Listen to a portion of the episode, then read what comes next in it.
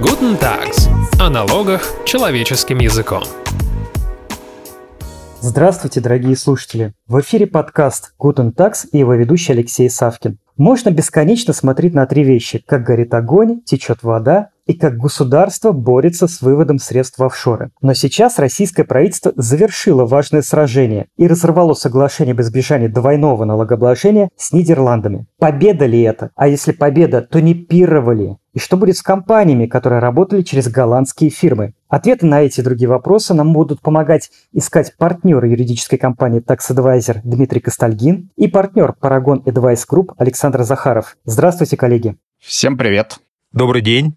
Коллеги, давайте сначала для непосвященных. Что это такое соглашение об избежании двойного налогообложения с другими странами и почему оно важно? Александр, давайте с вас начнем. Ну, соглашения были, в общем-то, придуманы и задуманы в начале предшествующего века, 20-го, когда, собственно, появилось желание избегать двойное налогообложение, а в результате э, которого э, компании страдали, когда они, собственно, зарабатывали в одном государстве, а находились в другом. То есть это такой инструмент, который был создан для того, чтобы перераспределить э, между двумя договаривающимися государствами, а иногда и более сторонами, нами налоговые полномочия в отношении права налогооблагать а, то или иное лицо. А давайте на конкретном примере. Вот, например, есть в России работает компания, там, не знаю, ООО «Прогресс», но она посылает какую-то часть прибыли своей голландской материнской компании. Сейчас, пока действовало соглашение с Нидерландами, как обстояло дело? Ну, при выполнении формальных действительно требований, критериев участия, ставка налога у источника при выплате, собственно, дохода дивидендного из России могла быть сокращена или снижена с 15 до 5%. То есть это достаточно серьезная экономия, но нужно тоже не забывать, на самом деле, в принципе, это все происходит из э, прибыли, которая уже налогооблагалась в России по ставке 20%. То есть, если говорить изначально, то справедливость э, действия вот этого механизма по соглашению, она заключается в том, чтобы инвестиции иностранные, прямые, реальные инвестиции, они не, будем говорить так, несли бремя э, двойного налогообложения, и соглашение позволяло вот с минимальным минимальным э, эффектом э, потерь вывести инвестиции обратно, и чтобы это инвестору было интересно. То есть повышение инвестиционной привлекательности, это, в общем-то, была основная цель. Но в прошлом веке, начиная с 60-х годов, родилась такая схема, как трити-шоппинг или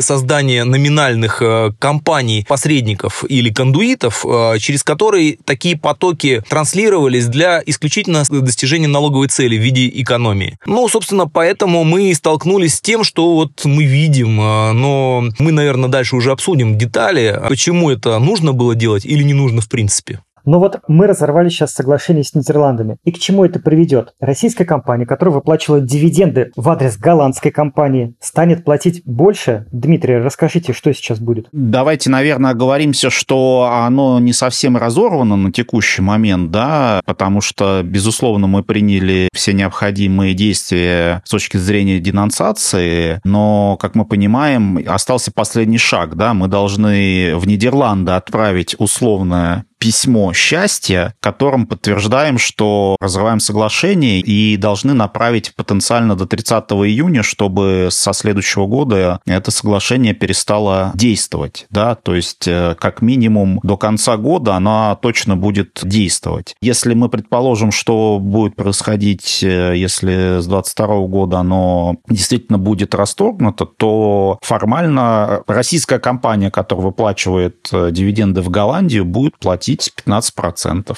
с этих дивидендов. Ну и, да, не только дивидендов, но и, соответственно, и процентов по кредитам, займам. И роялти тоже. Да, и роялти тоже. Вот э, смотрите, я немножечко не понимаю вот какой момент. Вот российская компания теперь будет отправлять голландской компании некоторую сумму, и в России будет с этой суммы взиматься 15%. Александр, но ведь в Нидерландах ведь с этой пришедшей суммы налог, насколько я понимаю, не взимается, или я не очень правильно понимаю? С дивидендов налог э, освобождается от уплаты, соответственно, в Нидерландах, но а если это... А из-за чего тогда здесь сыр-бор? В чем тогда, собственно, проблема? А вот в этом-то вся и проблема, да, почему, собственно, с э, Кипром, Люксембургом, э, Мальтой и Нидерландами пошел весь этот сырбор. Дело в том, что они не налогооблагают дивиденды, зашедшие из-за границы, которые уже налогооблагались по минимальной ставке. И в этом усматривается российскими властями схема, искусственное на вывод средств в третью юрисдикцию, то есть использование конкретной юрисдикции, то есть как то Кипр, Люксембург, Мальта, теперь Нидерланды в качестве транзитной. То есть российские власти исходят из того, что они полагают, что в Нидерландах существует искусственная прокладка в виде компании, которая существует исключительно для налоговой экономии. Но, собственно, это, конечно, и явилось основным трендом на заключение такого сумасшедшего количества соглашений с Нидерландами, будем говорить, в середине и конце 20 века, когда Нидерланды стали, ну, если не налоговой гаванью Европы, но, скажем так, основной холдинговой юрисдикцией.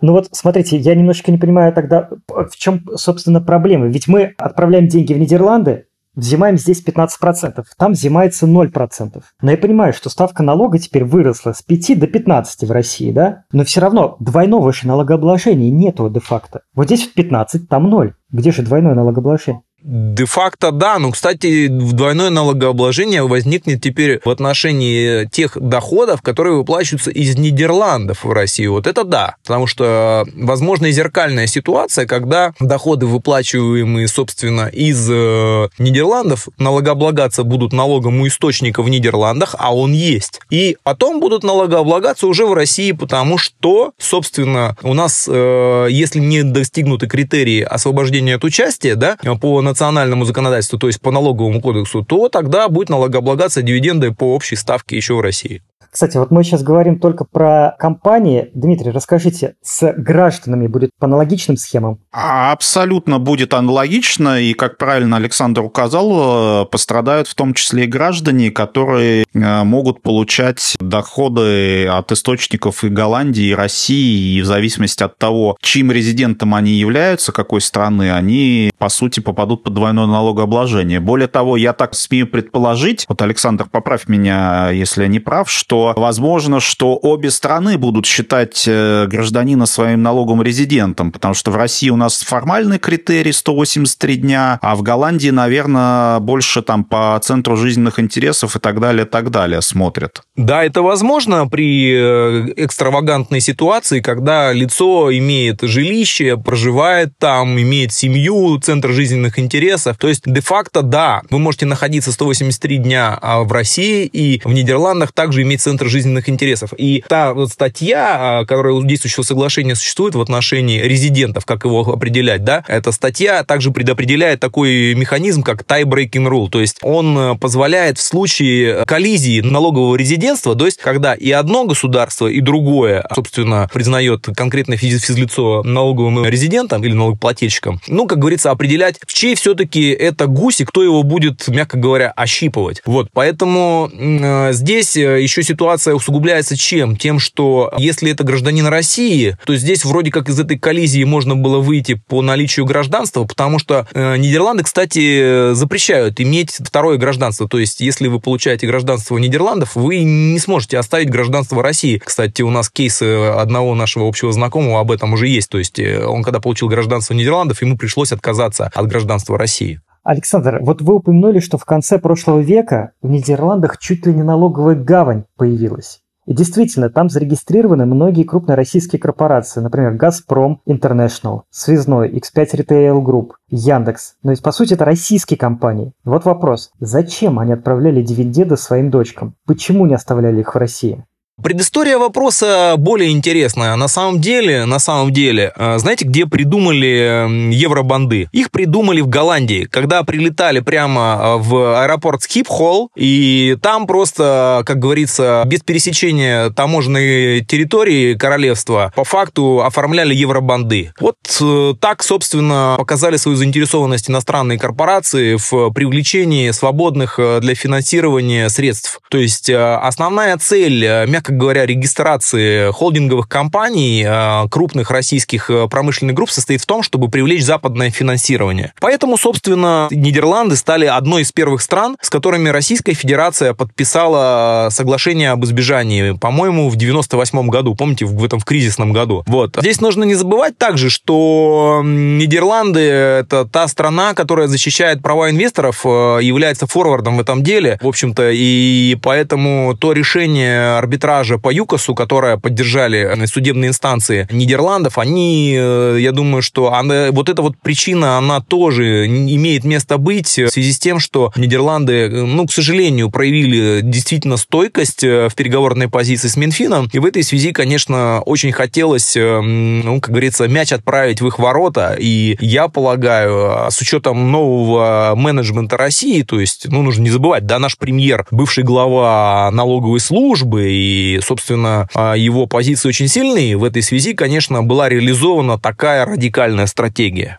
Вот я как раз хотел вам задать вопрос, почему же все-таки с голландцами не удалось переподписать этот документ, что помешало, но вы ответили, что это может быть своего рода, как это называется, пойти на принцип, и может быть это такая месть на государственном уровне в том числе. Но не месть, я бы сказал, что это такая жесткая переговорная позиция, которая поддержала заявление руководителя нашей страны, которое было озвучено в пандемийном году, 20-м в марте, о том, что все, практика закончилась. Но действительно, на самом деле, к этому идут все государства мира. Если э, физические лица локализуют свое богатство в своей стране, где они живут, то, в принципе, ну, а зачем эти все центры привлечения средств на Западе, если средств достаточно и здесь? Ведь соглашение соглашение об взаимной защите инвестиций, соглашение об избежании двойного налогообложения. Это были те договоры, которые были направлены на защиту иностранных инвестиций, на повышение привлекательности именно для прямых иностранных инвестиций. А уже, будем говорить так, в прошлом году и в позапрошлом было два серьезных исследования, там, включая исследование Пикетти и там его товарища, а, о том, что большинство инвестиций а, прямых, они не являются прямыми, они являются фантонами. Это еще Всемирный банк сказал, МВФ, о том, что все, что проходят средства через так называемые транзитные юрисдикции, прежде всего, конечно, это Люксембург и Нидерланды, они являются фантомными. То есть, что такое фантомное? То есть, это не страновые инвестиции, не нидерландские или там люксембургские, а это замешанные инвестиции из третьих стран, скорее всего, из офшоров и из спрятанных, как говорится, кормушек, которые э, являются фактически национальными средствами, реинвестированными в экономику через такие транзитные зоны. Дмитрий, а ваше мнение, почему э, не удалось переподписать этот документ? Вы знаете логику законодателей? Близко общались, насколько я понимаю, с ними время от времени?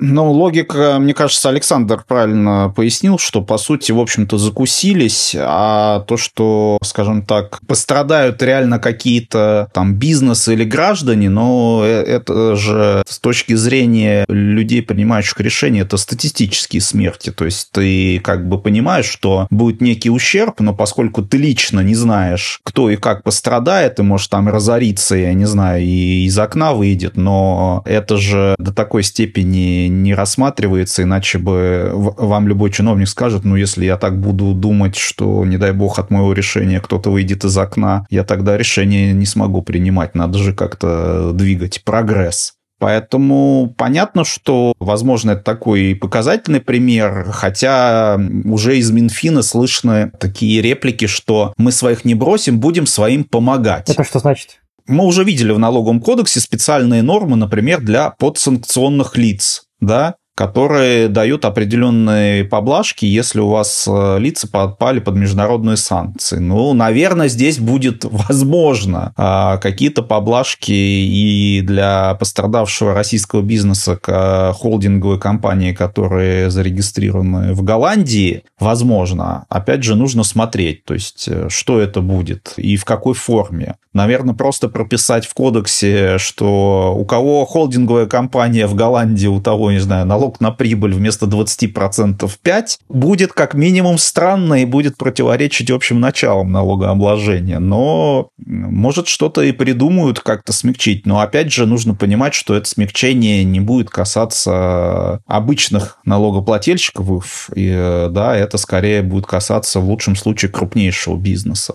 Вот Александр, кстати, только что упоминал о заявлении президента, ковидном так называемом, и он сказал, напомню, что все выплаты доходов в виде процентов и дивидендов, уходящие из России за рубеж в офшорную юрисдикции, должны облагаться адекватным налогом, потому что сейчас они облагаются ставкой налога лишь в 2%. И действительно, так посмотреть, люди, которые могут иметь дочки в Нидерландах, наверное, могут платить и много налогов. И вот Минфин, кстати, подсчитывал уже, что э, нидерландским компаниям было выплачено разных рода роялти или дивидендов на 700 миллиардов рублей, а уплачено с этих сумм 32 миллиарда рублей. И вроде бы логично, что государство поднимает налог. Почему же мы сейчас об этом говорим о таком вот все-таки в минорном ключе, как будто вот, не знаю, какой-то случится Армагеддон? Дело не в Армагеддоне, но, во-первых, давайте с цифрами разберемся, что там эти 700 миллиардов и так далее, и так далее. Первое, а, до того, как эти 700 миллиардов э, было выплачено, был уплачен налог на прибыль. И это очень часто забывается. Такое впечатление создается, что дивиденды это просто вот э, это какая-то заначка у предприятия лежит, и он ее как бы кидает. То есть в любом случае за счет того, что эти компании зарабатывают прибыль, бюджет э, выигрывает. Причем бюджет-то получает по ставке 20%. Давайте будем объективны с этой точки зрения. А плюс мы, опять же, сконцентрировались только на дивидендах. Но, как мы говорили, есть еще и проценты, да, долговое финансирование, которое в нашей стране, по крайней мере, для среднего и даже крупного бизнеса достаточно проблема, да, более того, проблема привлечения западного финансирования по разным причинам. Но холдинговым компаниям удается привлекать там через евробанды, например, как Александр говорил, э, эмиссию этих а, облигаций. И получается следующее, что вы получили финансирование, я не знаю, там 100 миллионов евро, подставку там, я не знаю, 3%, 5%, и передали в Россию. Финансируете здесь строительство какого-то производства. Соответственно, безусловно, вам нужно погашать и обслуживать этот э, облигационный займ. И в текущем моменте вы платите условно э, эти 5% именно как проценты по займу в Голландии, Голландию гасится. Теперь вам говорят, нет, ребята, теперь с каждой выплаты а, вы должны еще 15% удержать в России. С 22 года. Да, с 22 года. И у вас просто не хватает денег, чтобы обслуживать займ. Дальше у вас варианты. Вы либо уходите в дефолт, а уйти э, в дефолт по евробондам – это, в общем-то, ну, крест на кредитной истории такой весьма глобальный, я бы предположил, как минимум. Либо вы ищете дополнительное финансирование, а это означает, что у вас просто на обслуживание долга э, выросло, так сказать, э, косты. В итоге строительство этого завода стало дороже, прибыли вы заработаете меньше, и налога на прибыль вы заплатите меньше. То есть э, здесь вот такая не очень однозначная история, как бы. Я понимаю, если бы у нас э, банки выдавали бы под э, прекрасные там 7%, 9% годовых в рублях, да, но что-то как-то не видно ликующего бизнеса, говорит, который говорит, ой, слушайте, столько денег кредитных дешевых, завались. Такой подъем у нас в экономике экономики, что можно дешевыми деньгами запускать новые бизнесы, и там э, куча людей хочет стать э, предпринимателями, но как-то про это не видно. Понятно, что не от одной налоговой ставки это зависит, но тем не менее получается как минимум те, кто это смог привлечь, понятно, что это достаточно крупный бизнес, э, но все равно это ведет к удорожанию инвестиций здесь. И опять же, вот мы говорили, потенциально Минфин может как-то помогать, может быть, быть, он будет субсидировать эту ставку, хотя, наверное, многие могут сказать, как-то странно субсидировать ставку по евробандам. Александр, вот Дмитрий привел очень серьезные аргументы. А вы грустите из-за разрыва этого соглашения? И если да, то почему? Можете сформулировать? Я считаю, что разрыв международного э, договора в любом случае является плохим показателем э, для, э, будем так говорить, инвестиционной привлекательности страны. Э, безусловно, когда соглашения заключались, деньги были очень нужны. Но если мы говорим о том, что такое рынок, рынок это все-таки открытая такая тема, что если мы говорим о закрытии рынка, то, в общем-то, мы, наверное, стремимся по факту не к очень красивому развитию сценария э, для, так сказать, внешних обозревателей. Например, мне известно, что в Нидерландах пресса, которая обратила внимание на то, что происходит в России, назвала это, будем так говорить, гвоздем в крышку гроба. Но а, я со своей стороны думаю... Гроба какого? Кого, кого они похоронили, прошу прощения? Ну, то есть, фактически, голландская пресса заявила о том, что Россия занимается самоуничтожением. Если мы говорим, собственно, о, о возможностях, то Здесь нужно не забывать, что буквально недавно, э, года два-три назад, Россия стала стороной так называемой многосторонней э, конвенции для противодействия э, размыванию базы налога на прибыль и вывода базы в низконалоговой юрисдикции. То есть это так называемый multilateral instrument. Россия его фактически начала применять и в принципе на самом деле расторгать соглашения подобные их смысла нет потому что существующие механизмы позволили уже в настоящий момент, уже в этом году отчетном а, и в предыдущем, насколько я знаю, использовать инструменты для того, чтобы отказать в применении льгот по соглашениям об избежании, если существует исключительно налоговая цель. То есть ну, здесь нет никакого, будем так говорить, э, смысла в разрыве соглашений, если они де-факто есть, но по факту не применяются, потому что, э,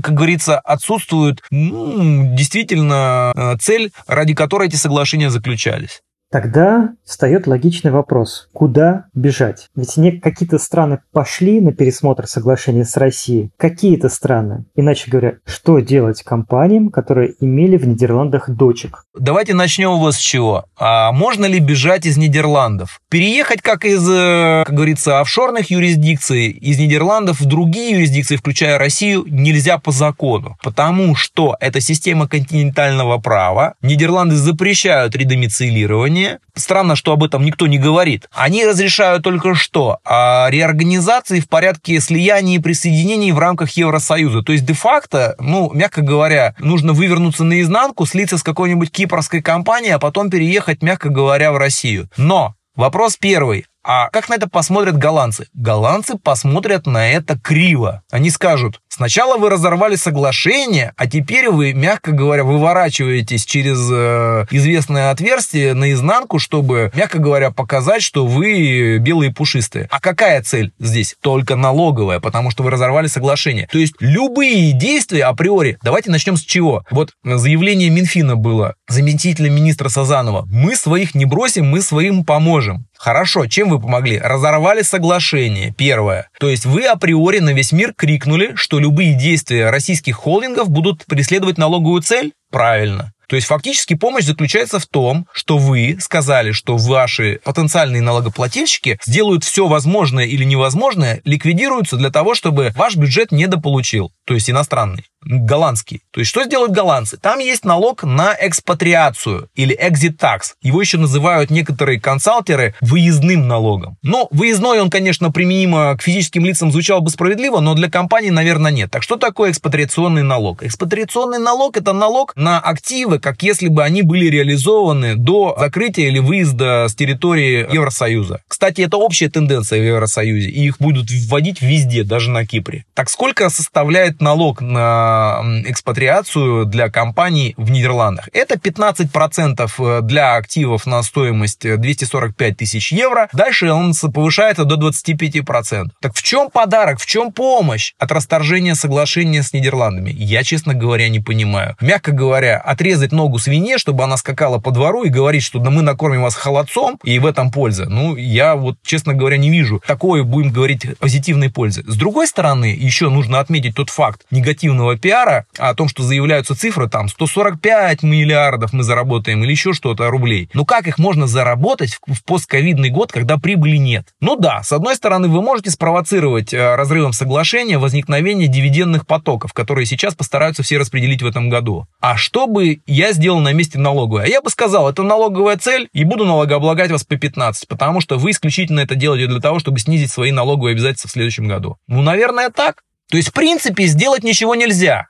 Вот я как раз хотел сказать, что звучит ваша интерпретация все так, как будто мы бросили там своих. К сожалению, это звучит так, как говорил бы э, реалист, погруженный в эту тему. К сожалению, те специалисты, которые представляли план действий главе государства, вероятно, не а, смогли осветить все стороны негативного развития сценария. А я думаю, что российский бюджет будет не готов, мягко говоря, возместить потери транснациональным корпорациям через различного рода механизмы налогового стимулирования. Ну, разве только что, мягко говоря, субсидировать из бюджета? Ну, мы, конечно, видели подарки и нефтяной отрасли, но здесь-то речь ведется о чем? Что если у вас возьмут деньги в Голландии, то что? Вам мягко говоря, заплатят российские налогоплательщики за то, что сделали российские власти, ну, как-то звучит, ну, мягко говоря, не совсем. Очень странно странно, да, даже несправедливо, потому что, с одной стороны, да, мы согласны, да, с тем, что если богатство у э, граждан России, проживающих в России, преимущественно в России, да, ну, даже у них какие-то другие паспорта, там, израильские, э, британские, э, европейские, там, я не знаю, кипрские, да, они все равно, да, находятся здесь через своих членов семей и все остальное. Ну, развивайте концепцию налогового резидентства физлиц. Сейчас АЭСР о чем говорит? О том, что они уже не преследуют компании транснациональные, потому что они поняли, поняли, что уже, мягко говоря, с мертвого, как говорится, гуся толку ноль. Вот. А физлица, они живые, они перемещаются, и даже в ковид при ограничении перемещений бизнес-джеты летали, и люди могли обеспечить себе соблюдение правил налогового резидентства. Поэтому сейчас ОСР нацелилась на что? Не на компании, а на передачу наследования. То есть э, они понимают отлично, что все э, можно поймать только там, где есть конец. А у транснациональных корпораций, ну, мягко говоря, где залез, там и слез. И та вот сейчас программа, которая готовится даже в США, потому чтобы снизить э, интерес у иностранных компаний там в различных инверсиях налоговых, там еще там использование офшорных схем для откладывания наступления налоговых обязательств в США. Ну, в общем,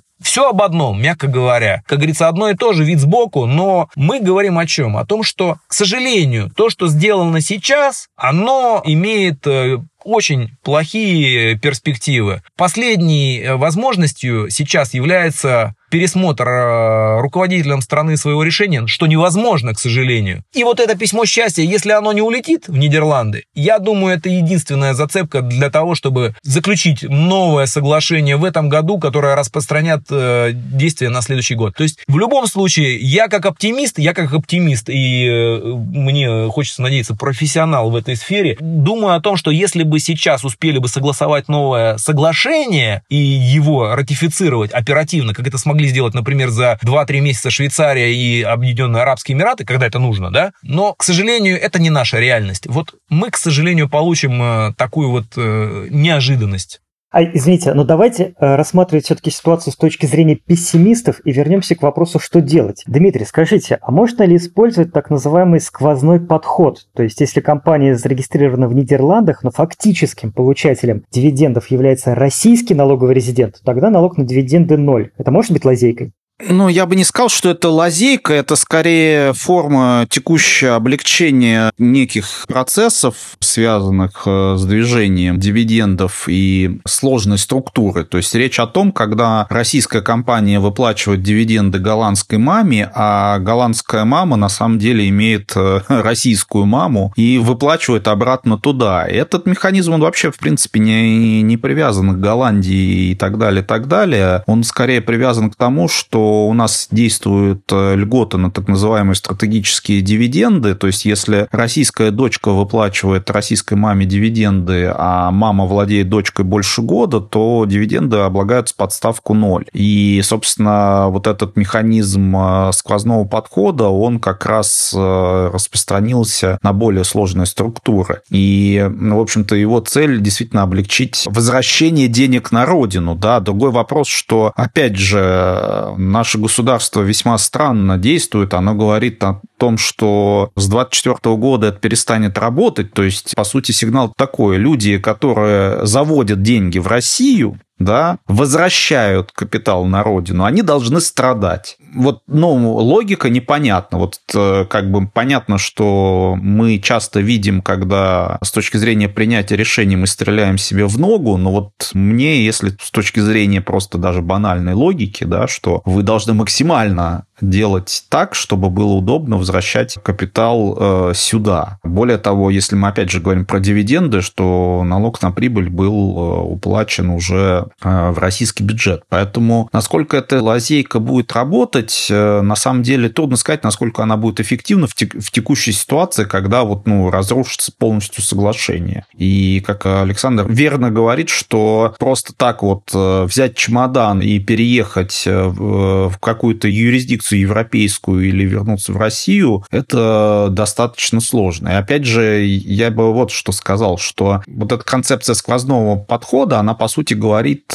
признает, что та компания в иностранной юрисдикции это некая прослойка, да, искусственная компания, там, кондуит, по-всякому можно называть. Но, опять же, у нас же как Александр опять же упоминал, изо всех утюгов звучит, что мы максимально эффективно администрируем все выплаты а, в зарубежной компании. В общем-то, это так. То есть это под пристальным вниманием все трансграничные сделки, особенно по вот таким видам выплаты, дивиденды, проценты, роялти. И получается, как бы, с одной стороны, нам говорят, что все суперэффективно, ни одна мышь не проскочит, кто схематозом пользуется, а с другой стороны, выводят деньги. Так надо определиться, как говорится, что снять, крестик или трусы. То ли у нас с администрированием все плохо, то ли у нас все-таки на самом деле все хорошо, и вот эти лозунги про выводы, они, в общем-то, какие-то лозунги, и цели совершенно преследуются иные в данном случае. Александр, и переадресую вам вопрос, Дмитрий. Будет ли вот этот так называемый сквозной подход эффективен в текущей ситуации? Можно ли им воспользоваться, ну, по крайней мере, до 2024 года? Ну, насколько я понимаю, сквозной подход применяться, в принципе, для физлиц э, в той части, что они смогут э, как-то заявить свой доход э, дивидендный в том порядке, в котором сейчас это возможно с действующим соглашением, нельзя будет а, со следующего года, если извещение пойдет, да. А если говорить о самом сквозном подходе, да, действительно, он существует в отрыве, мягко говоря, от э, вообще, в принципе, международных инструментов, э, и он является внутренним механизмом. Но, как правильно Дмитрий сказал, э, действительно, применение сквозного подхода означает то, что компания является транзитной, была создана без э, каких-либо-то экономических оснований и бизнес-целей. То есть, в принципе, в принципе, по факту, по факту, это один из вариантов, но я скажу вам откровенно, ну, мне представляется, что сквозной подход, он э, был создан как такая скорая помощь, да, то есть это не терапия, это скорая помощь. Вот, то есть э, его использовать постоянно мне представляется не является такой нормальной коммерческой практикой. То есть э, я думаю, это что-то, то, что родилось из административного регулирования, в частности, правоприменения конкретных норм, которые были резиновыми, то есть они не являлись э, определяющими полностью всю концепцию. То есть его придумали потом, это вторично. А изначально, изначально, ну, собственно, правильно было отмечено Дмитрием, что любые адресные э, льготы и любые адресные такие послабления, это противоречит, конечно же, основам налогообложения, основам налоговой системы, о том, что не допускается предоставление адресных таких вот льгот и все, что этого касается. Но в любом случае, да, это так называемый вот, вот сквозной подход, это такой вот механизм, э, действительно, исключение экономического двойного налогообложения. Но при том, что в юрисдикции транзитной должно отсутствовать налогообложение такого дохода. То есть, например, по Кипру это работает вообще шикарно. А вот на Нидерландах это, вы же понимаете, там есть налог у источника, и при выплате налога у источника, то есть ничто не помешает удержать этот налог при отсутствии договоренности с Россией. И последний вопрос. А, вот вы упоминали, что если мы не пошлем письмо счастья, то, возможно, мы все же переподпишем соглашение с Нидерландами. Сейчас оно де-факто еще не разорвано. Есть ли какой-то шанс на такой откат назад? Коллеги, вот выскажитесь по очереди. Или он совсем маленький? Ну, я бы сказал, он, конечно, призрачно маленький, но все равно хочется быть оптимистом, иначе совсем, как говорится, накрываться простыней и ползти да, поэтому шанс мизерный, и я думаю, что, возможно, там за июнь, условно, вот сегодня 1 июня мы пишемся, да, целых 30 дней, когда стороны все-таки могут к какому-то компромиссу, я надеюсь, прийти. Александр? Известно, что в планах Министерства финансов Нидерландов переговоры с Россией заложены в этом году. Вопрос в том, насколько конструктивная такая перспектива может быть. И мне неизвестно случаев, когда руководитель нашей страны публично изменял свое решение по, будем говорить так, по признанию каких-то технических ошибок. К сожалению, я считаю, что тот процесс, который э, привел к подписанию этого закона а, президентом, имел множество дефектов, не э, доведенных до руководства страны, последствий негативных для бизнеса, о которых президенту было неизвестно, к сожалению. И я полагаю, что, к сожалению, эти дефекты и ошибки процесса денонсации и вообще приговорного процесса, потому что здесь ответственность лежит не только на тех, кто э, протащил это все, а также лежит это на переговорщиках. Поэтому я думаю, что, к сожалению, президент не сможет сейчас в результате вот этого всего произошедшего признать технические дефекты этого процесса и придержать э, фактически отправку данного уведомления. В любом случае, вы же понимаете, политическое решение принято было в марте прошлого года. К сожалению, формально все критерии со стороны Нидерландов по неудовлетворению требований России присутствуют, поэтому то решение, которое принял президент, оно, по моему мнению скромному, является невозможным к отмене или к повороту. Ну что ж, жаль, Александр, с другой стороны, ты, по сути, сам говоришь о том, что в целом может быть такой кульбит, что текущее действительно расторгается, но принимается новое, а про новое, так сказать, никто никаких еще решений не принимал, и уже в новом, если действительно найдется какой-то компромисс, с этим новым соглашением будем работать. В теории, конечно, это вроде как вкладывается в такую логику, что мы и решения не меняли, но и соглашение новое заключили. Ну, как я, бывший чиновник, советник налоговой службы первого ранга, рассуждаю с точки зрения исполнения решения руководителя. А для меня были достаточно такие, знаете, витиеватые ситуации сложные, когда приходилось э, давать решение руководителю, будем говорить, нестандартного порядка. Поэтому я сейчас рассуждал именно с позиции тех лиц, которые допустили ошибки, которые захотят выкрутиться. Ну, все равно будем надеяться все-таки на лучшее. Надеюсь, что Дмитрий все же окажется прав, и мы, может быть, разорвав это соглашение, переподпишем какое-то новое. И сегодня мы уже будем завершать наш выпуск напомню, что мы говорили об очередном наступлении государства на офшоре, разрыве соглашения об избежании двойного налогообложения с Нидерландами. И разбираться в этой теме нам помогали партнер юридической компании Tax Advisor Дмитрий Костальгин и партнер Paragon Advice Group Александр Захаров. Спасибо вам, коллеги, и спасибо вам, дорогие слушатели, за внимание. Подписывайтесь на наш подкаст, ставьте лайки, пишите комментарии. Всего вам доброго и удачи. Всем пока. Спасибо, до свидания.